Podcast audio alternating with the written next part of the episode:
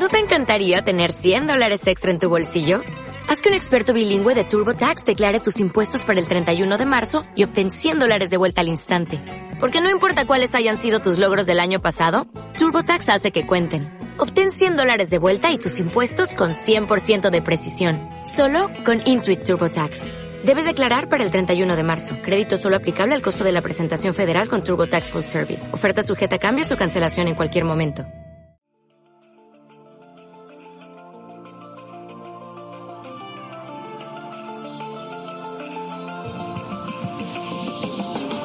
Buenos días, buenas tardes, buenas noches, bienvenida, bienvenido a Mundo Serendipia. Hoy de nuevo traigo otra cabecera diferente para inaugurar la segunda nueva sección que quería añadir en, en el podcast que va a llevar por título Cuéntame su vida. Voy a tratar de reflejar biografías y vidas de personajes famosos que destacan en diferentes ámbitos, sea la filosofía, la política, el deporte, el arte o cualquier otro campo de interés cuyas vidas creo que sean interesantes. Si bien en las entrevistas vamos a centrarnos en personas del presente, en su labor profesional o en aspectos concretos de su vida, en este caso quiero centrarme en personajes que a lo mejor no conocemos tanto, personajes históricos cuyas vidas creo también guardan una enseñanza profunda para nuestro día a día y por qué no, también creo que aumenta nuestra cultura, el poder conocer nuestra bagaje cultural, el poder conocer sus vidas. Así que hoy traigo esta nueva sección que me hace mucha ilusión. Voy a comenzarla hablando de un personaje histórico que a mí me fascina, que es Leonardo da Vinci, un genio cuyas capacidades van más allá del arte y que he podido conocer gracias a la obra de, de Christian Galvez y también leyendo mucho por mi cuenta. Así que hoy os traigo a este personaje que si bien habéis oído hablar de él, estoy segura vais a descubrir cosas de él que no sabíais y, y bueno, creo que al final del programa podremos sacar en claro muchas enseñanzas. Así que sin más dilación, comencemos.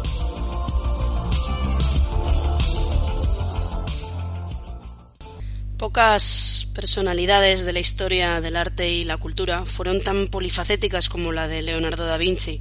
A todos nos suena esa famosa obra de la Mona Lisa, la obra de la Última Cena, pero ¿qué hay más allá de Leonardo da Vinci? ¿Fue un pintor? ¿Qué es lo que, qué es lo que fue?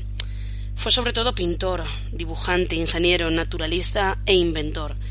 También desarrolló proyectos de escultura y arquitectura que nunca llegaron a tener una plasmación material, lo que también ocurrió con la inmensa mayoría de, sus invenciones. Fue un hombre autodidacta, inquieto, incomprendido en su tiempo. Desarrolló una vida solitaria e itinerante que le proporcionó un aura de hombre admirado y maldito a la vez, ¿no?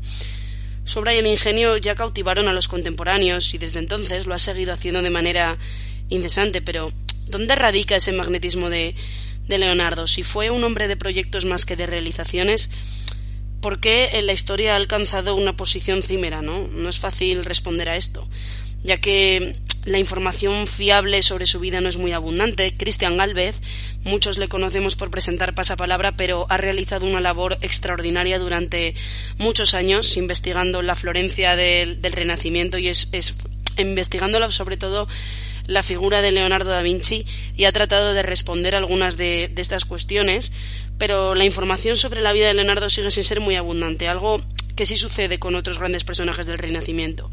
Pero lo que ha llegado hasta nosotros de él, creo, es suficiente para, para encandilar no solo a generaciones pasadas y presentes, sino también a las que están por venir. Por eso hoy traigo la figura de, de Da Vinci.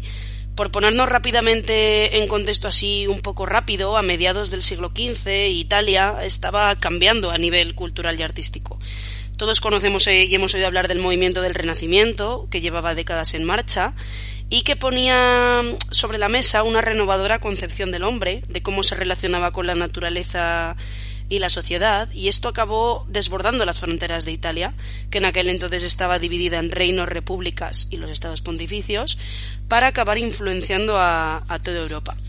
Frente a la concepción medieval del hombre, sin sentido propio y cuya actividad siempre estaba enfocada a Dios, pues digamos que el Renacimiento propuso recuperar el legado cultural que había en la Edad Antigua, grecolatina, como una forma de volver a situar al hombre en el centro del universo. Y este proyecto de reforma cultural, conocido con el nombre de, humanismo, produjo una profunda transformación en los conceptos y en las formas de trabajo de los intelectuales y, por supuesto, de los artistas italianos. Desde la tercera década del siglo, algunas ciudades de Italia empezaron a desarrollar, a descollar como, como grandes centros de creación literaria y artística. Frente al arte que únicamente era de tipo religioso en la Edad Media, comenzaron a surgir promotores privados de las artes, que se llamaban mecenas, que destinaban una parte importante de sus recursos a los encargos de obras de arte, con las que al tiempo pues embellecían sus casas, eh, fomentaban el prestigio público y creaban cenáculos de discusión cultural que servían de imán para atraer a los creadores mejor dotados del momento. Venecia, Roma y sobre todo Florencia fueron focos de esplendorosa creación que pronto comenzaron a ejercer una importante influencia en el resto de Italia e incluso fuera de ella. Este es un poco el contexto en el que aparece la, figura de, de Leonardo. Él nació el 15 de abril de 1452 en el pequeño pueblo de Vinci, en la Toscana, que entonces pertenecía a la República de Florencia, y era hijo legítimo de un notario de la localidad, Serpiero, y de una joven campesina que se llamaba Caterina. Debido a que Piero pertenecía a una familia afortunada con una elevada posición, no desposó a la madre de su primogénito, pero sí se hizo cargo de él acogiéndole y criándole en su casa. Y así, poco después de su nacimiento, su padre y su madre habían contraído matrimonio con otros cónyuges. Su padre se casó cuatro veces y daría al artista once hermanastros, aunque siguió siendo hijo único durante muchos años, ya que las dos primeras esposas de su padre no le proporcionaron descendencia. La educación del niño no debió de ser muy cuidada, seguramente a causa de su condición de ilegítimo. El hecho de que fuese zurdo indica que nunca tuvo un maestro que corrigiese lo que en aquel entonces se consideraba un defecto que era cruelmente modificado en, en las escuelas. No era pecado ser zurdo. Los primeros biógrafos del siglo XVI afirman que la infancia de, Leonardo, que acabó con el tiempo siendo un gran maestro, transcurrió al aire libre, disfrutando y aprendiendo de la naturaleza, a la que siempre le dio un lugar privilegiado en su obra. De hecho, él dejó escrito que es más notable imitar la naturaleza, que da imágenes reales, que no imitar palabras que son obra y creación del hombre. La futura ocupación del muchacho seguramente fue una preocupación prioritaria para el padre y el resto de la familia. Según informa James Beck, un historiador de la Universidad de Colombia, dado que era un hijo ilegítimo, no podía seguir la carrera de su padre y convertirse en notario. Por eso tuvieron que buscarle algún tipo de dedicación, ¿no? de, función. Debieron de percatarse de que estaba excepcionalmente dotado, así que cuando comprobaron que estaba interesado en el arte, posiblemente le animaron a continuar con esta actividad ya que no había muchas opciones para él.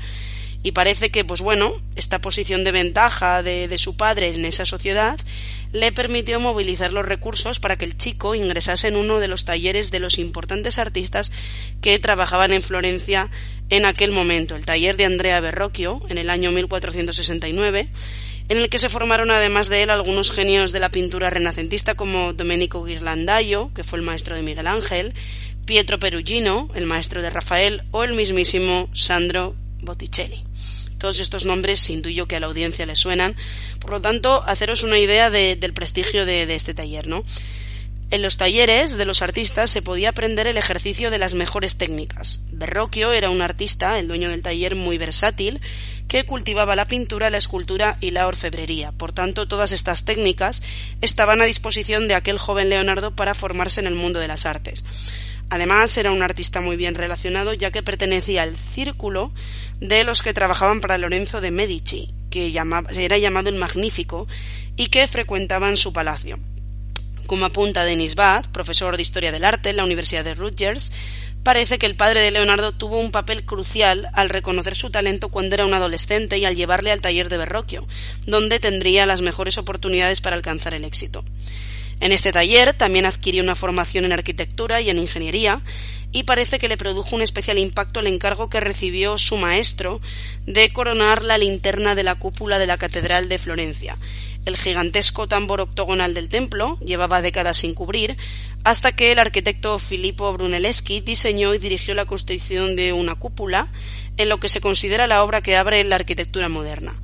La linterna, que debía coronar el edificio, tardó mucho más en realizarse y se llevó a cabo siguiendo también un diseño del propio Brunelleschi. Todo el conjunto se coronaba con un inmenso orbe, que es una gran obra metálica, donde se sitúa una cruz y que simboliza el mundo cristiano, y esto fue lo que se le encargó en el año 1470 al taller de Andrea Berrocchio.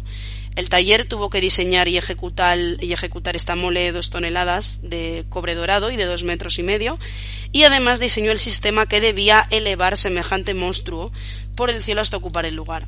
Es fácil imaginar a Leonardo, que tenía 18 años, tomando parte no muy excitado en el que era el mayor reto tecnológico del momento y que supondría su iniciación en la ingeniería, una disciplina que sería una de las líneas de trabajo más relevantes de, de toda su vida.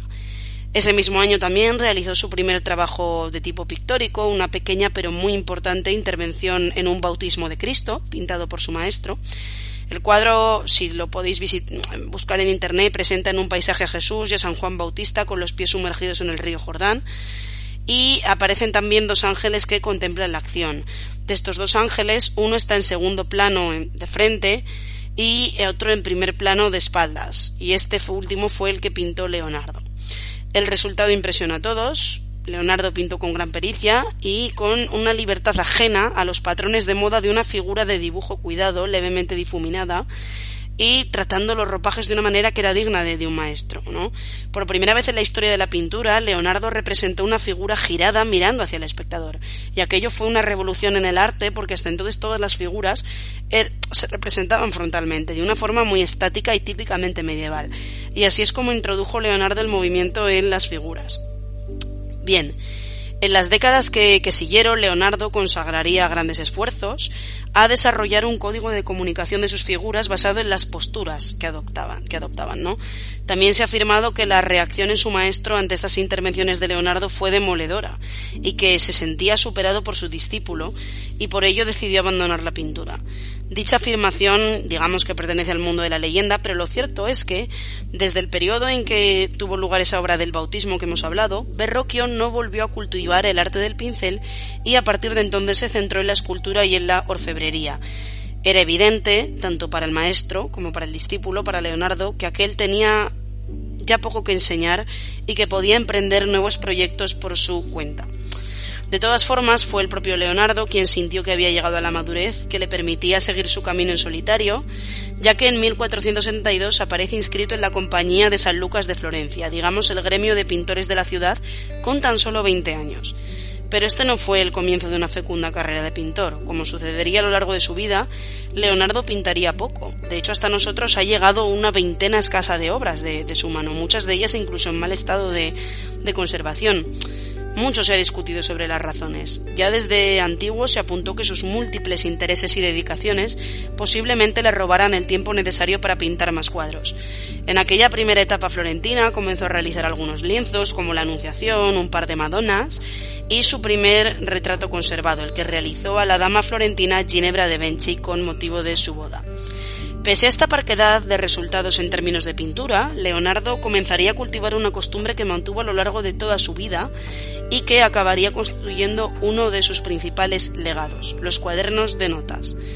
En estos años empezó a escribir sus ideas en pliegos sueltos de papel, normalmente acompañadas con dibujos, diseños, cálculos y todo tipo de sumas, en lo que se supone una obra artística y científica de primer orden. Leonardo podía escribir en ellos cualquier idea que le viniese a la cabeza, todo lo que hubiese leído y escuchado en las calles o a los amigos. En ocasiones es muy difícil saber si la idea que, ha anotado es realmente suya, ¿no? Tras la muerte se vería que los cientos de páginas que dejó anotadas y dibujadas fueron agrupados y cosidos, formando códices de un valor extraordinario. Solo han llegado 20 hasta nuestros días, por cierto. Y esto explica que dichos volúmenes no reflejen una exposición lineal del pensamiento o los planteamientos de Leonardo en las artes y saberes que, cultivó. Historiadores dicen que estos cuadernos de notas son incluso contradictorios. Están compuestos de toda clase de materiales y abarcan un conjunto muy grande de conocimientos, incluso cambian dentro de una misma página. Para decirlo, claro, son las antítesis de las notas que tomaría hoy en día un estudiante en la universidad. Y la razón es que Leonardo sencillamente no era un pensador al uso, no era un pensador sistemático. Otro de los aspectos relevantes de sus anotaciones que más ha llamado la atención es el hecho de que escribía, usando escritura inversa, también llamada escritura especular. Y esto quiere decir que para que otra persona pudiese leer lo que había escrito, debía poner el texto ante un espejo para que la letra fuese legible de forma normal. Y se ha especulado si la razón por la que procedía así estuviese en la voluntad del redactor de ocultar el contenido de sus anotaciones a los demás. Los historiadores del arte no, no, están de acuerdo con esta teoría, creen que la cuestión es que si era zurdo, la forma normal de escribir es de derecha a izquierda y así no se empuja la pluma, se tira de ella. Además, señalan que es muy posible que desarrollase este procedimiento porque no tuvo un maestro de primeras letras que le obligase a escribir de forma estándar. El profesor Batt, Richard, eh, se mostró a sí mismo contrario a estas teorías, porque pese a ello, la letra de Leonardo es muy legible al usar un espejo. Por ello se considera que probablemente fue un capricho que desarrolló, porque simplemente era más fácil para él. Tuvo un primer sobresalto en su juventud en Florencia, que posiblemente sería el primer motivo que le llevaría a plantearse el abandonar la ciudad en 1476. Aquel año se formularon dos denuncias por sodomía ante el Tribunal de la Señoría, el órgano de la República de Florencia. Fueron dos denuncias anónimas, práctica habitual y legal en aquel momento, por la que se acusaba al modelo Jacopo Salterello de mantener relaciones carnales con cuatro hombres entre los que se encontraba Leonardo.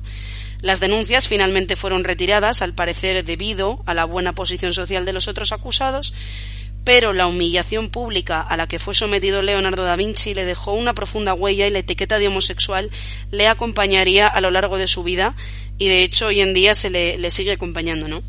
Con independencia de lo que fuese o no, según el profesor Beck, parece que mantuvo algún tipo de relación con otros hombres, pero en el contexto de los talleres, de los talleres artísticos del siglo XV aquello no era nada extraordinario, ¿no?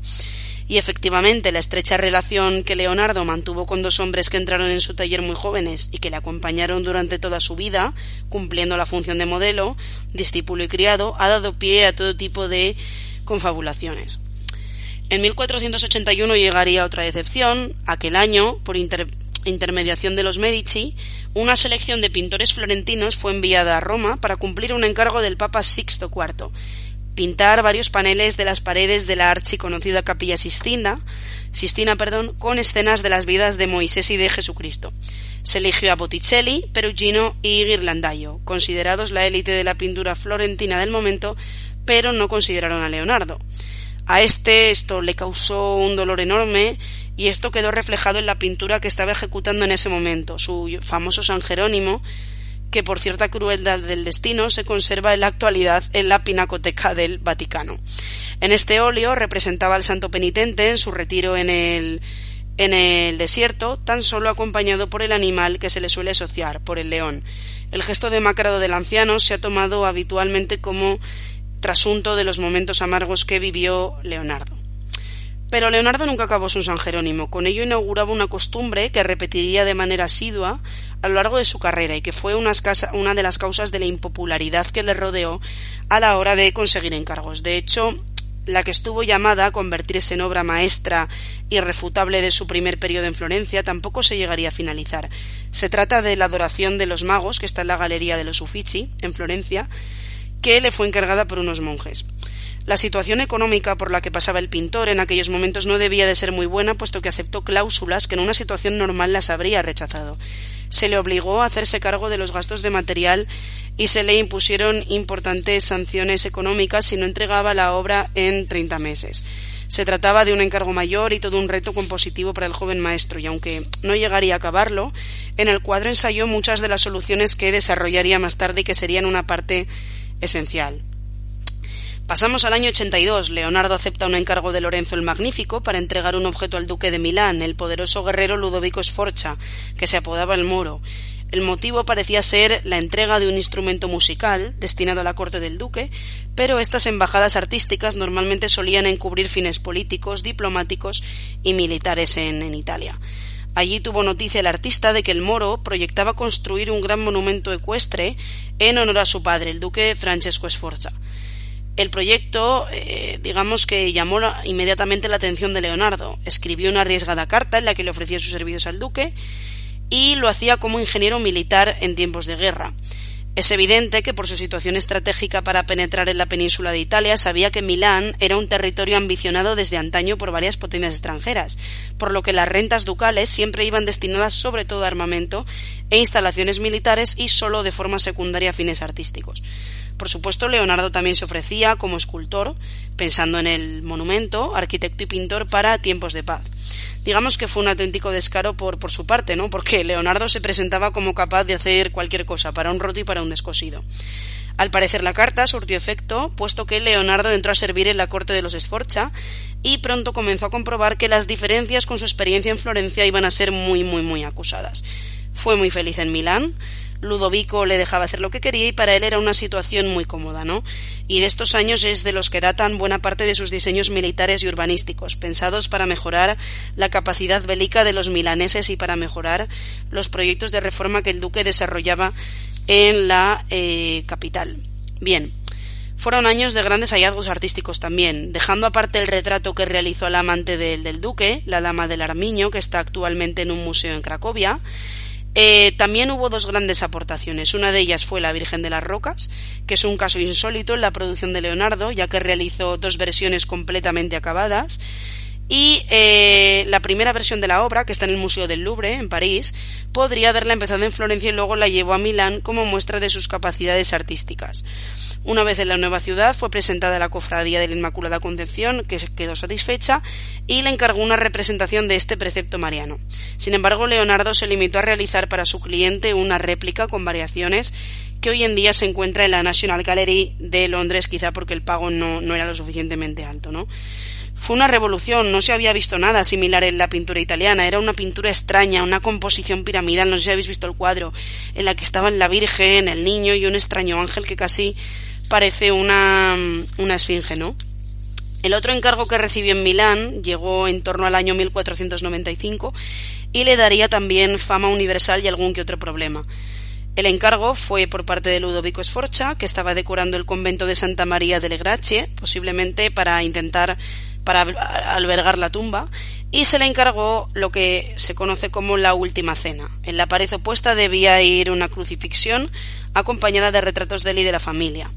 Esta elección de tema no era novedosa ya que era muy frecuente, eh, pero Leonardo le dio un tratamiento completamente distinto. No escogió el momento del pasaje bíblico que se representaba tradicionalmente, es decir, la Eucaristía, sino que eligió el momento en que Cristo revela a sus apóstoles que va a ser traicionado.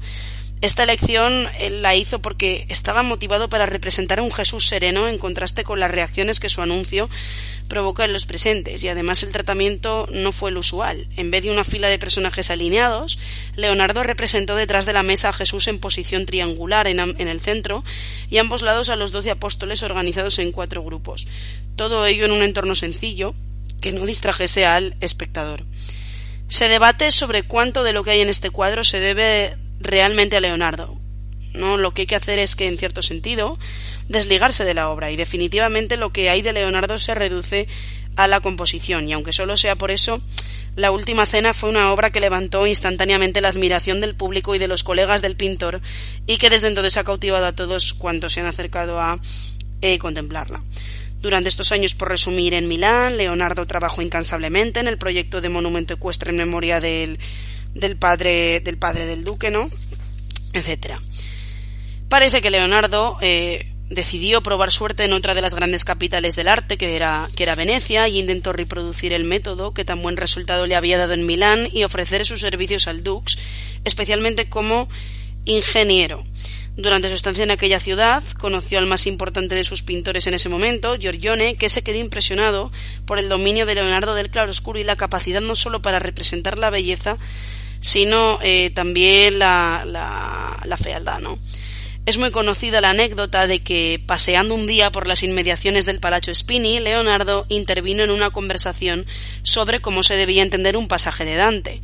Aprovechando que Miguel Ángel pasaba por allí, el maestro indicó que seguro que el joven escultor podría responder a la pregunta.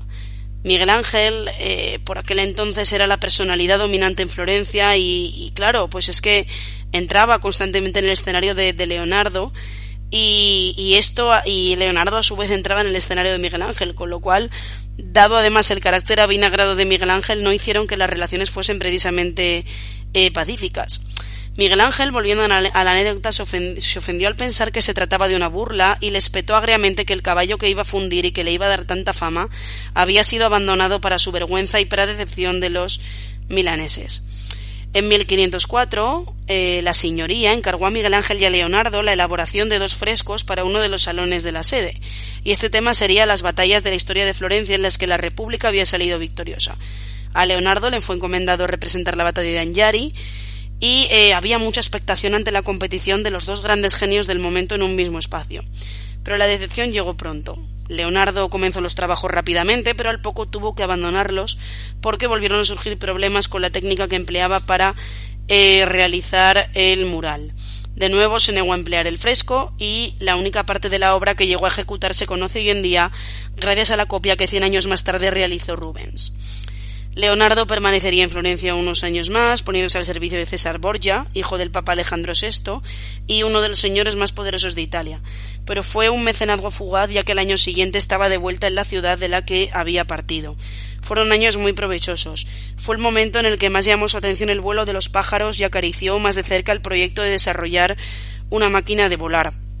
Él era muy consciente de que los proyectos no eran realizables en la práctica y los relatos del maestro que arriesgaba la vida de sus discípulos obligándoles a probar las máquinas experimentales son más leyenda que otra cosa. Asimismo, son los años en que se retomaron con fruición los estudios de anatomía que había hecho, basados en la disección de cadáveres.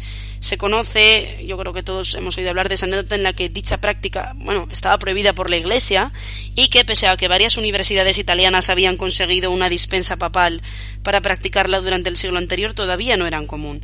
Leonardo cultivó el estudio anatómico desde joven, algo que le puso en alguna ocasión en aprietos con las autoridades del, del Vaticano, pero es en, en, su segunda etapa florentina cuando llega ese interés a su clímax.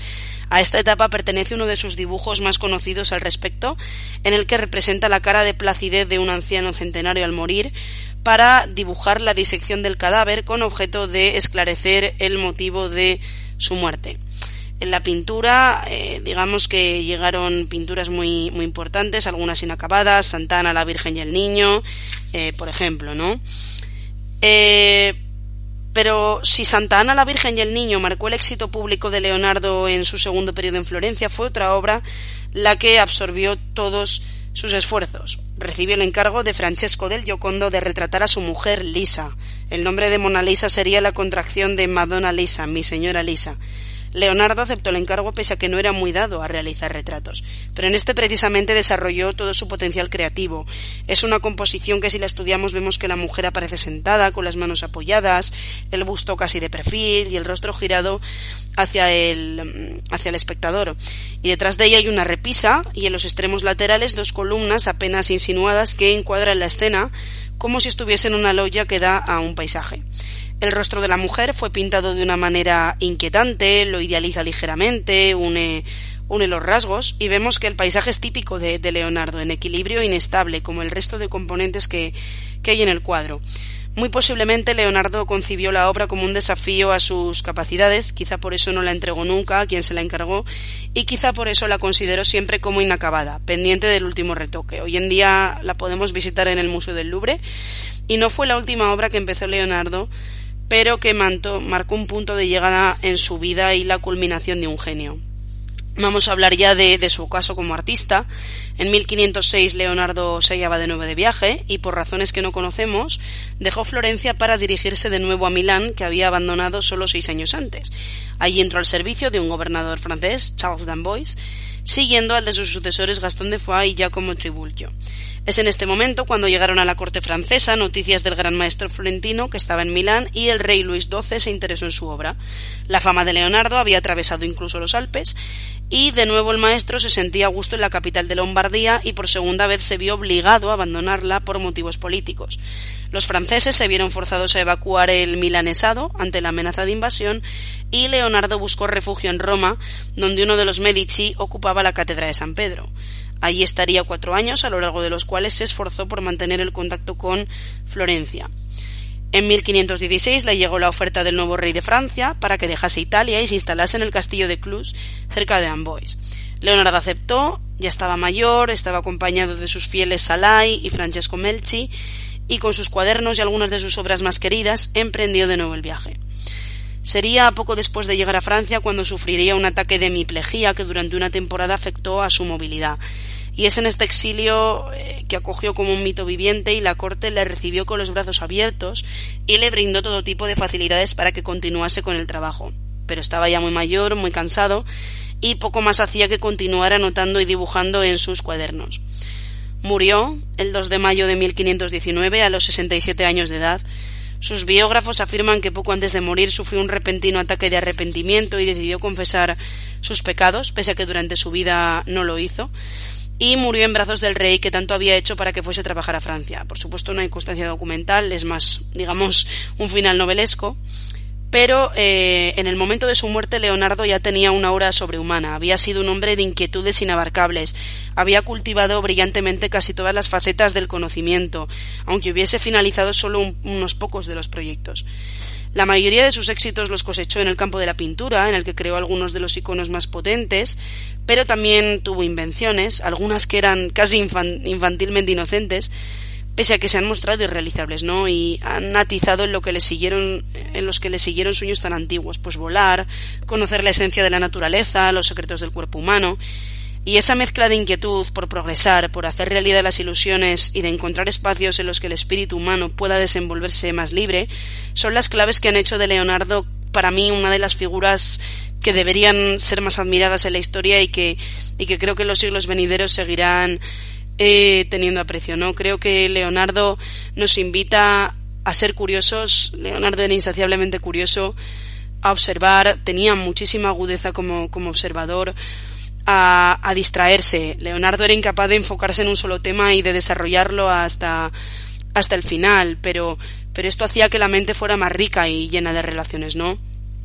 A no postergar eh, Leonardo en uno de sus diarios tenía una frase que decía que los hombres de genio están en realidad haciendo lo más importante cuando menos trabajan, puesto que meditan y reflexionan las ideas que luego realizan con las manos. Es decir, eh, no tengamos el miedo de, de postergar, perdón, ¿no?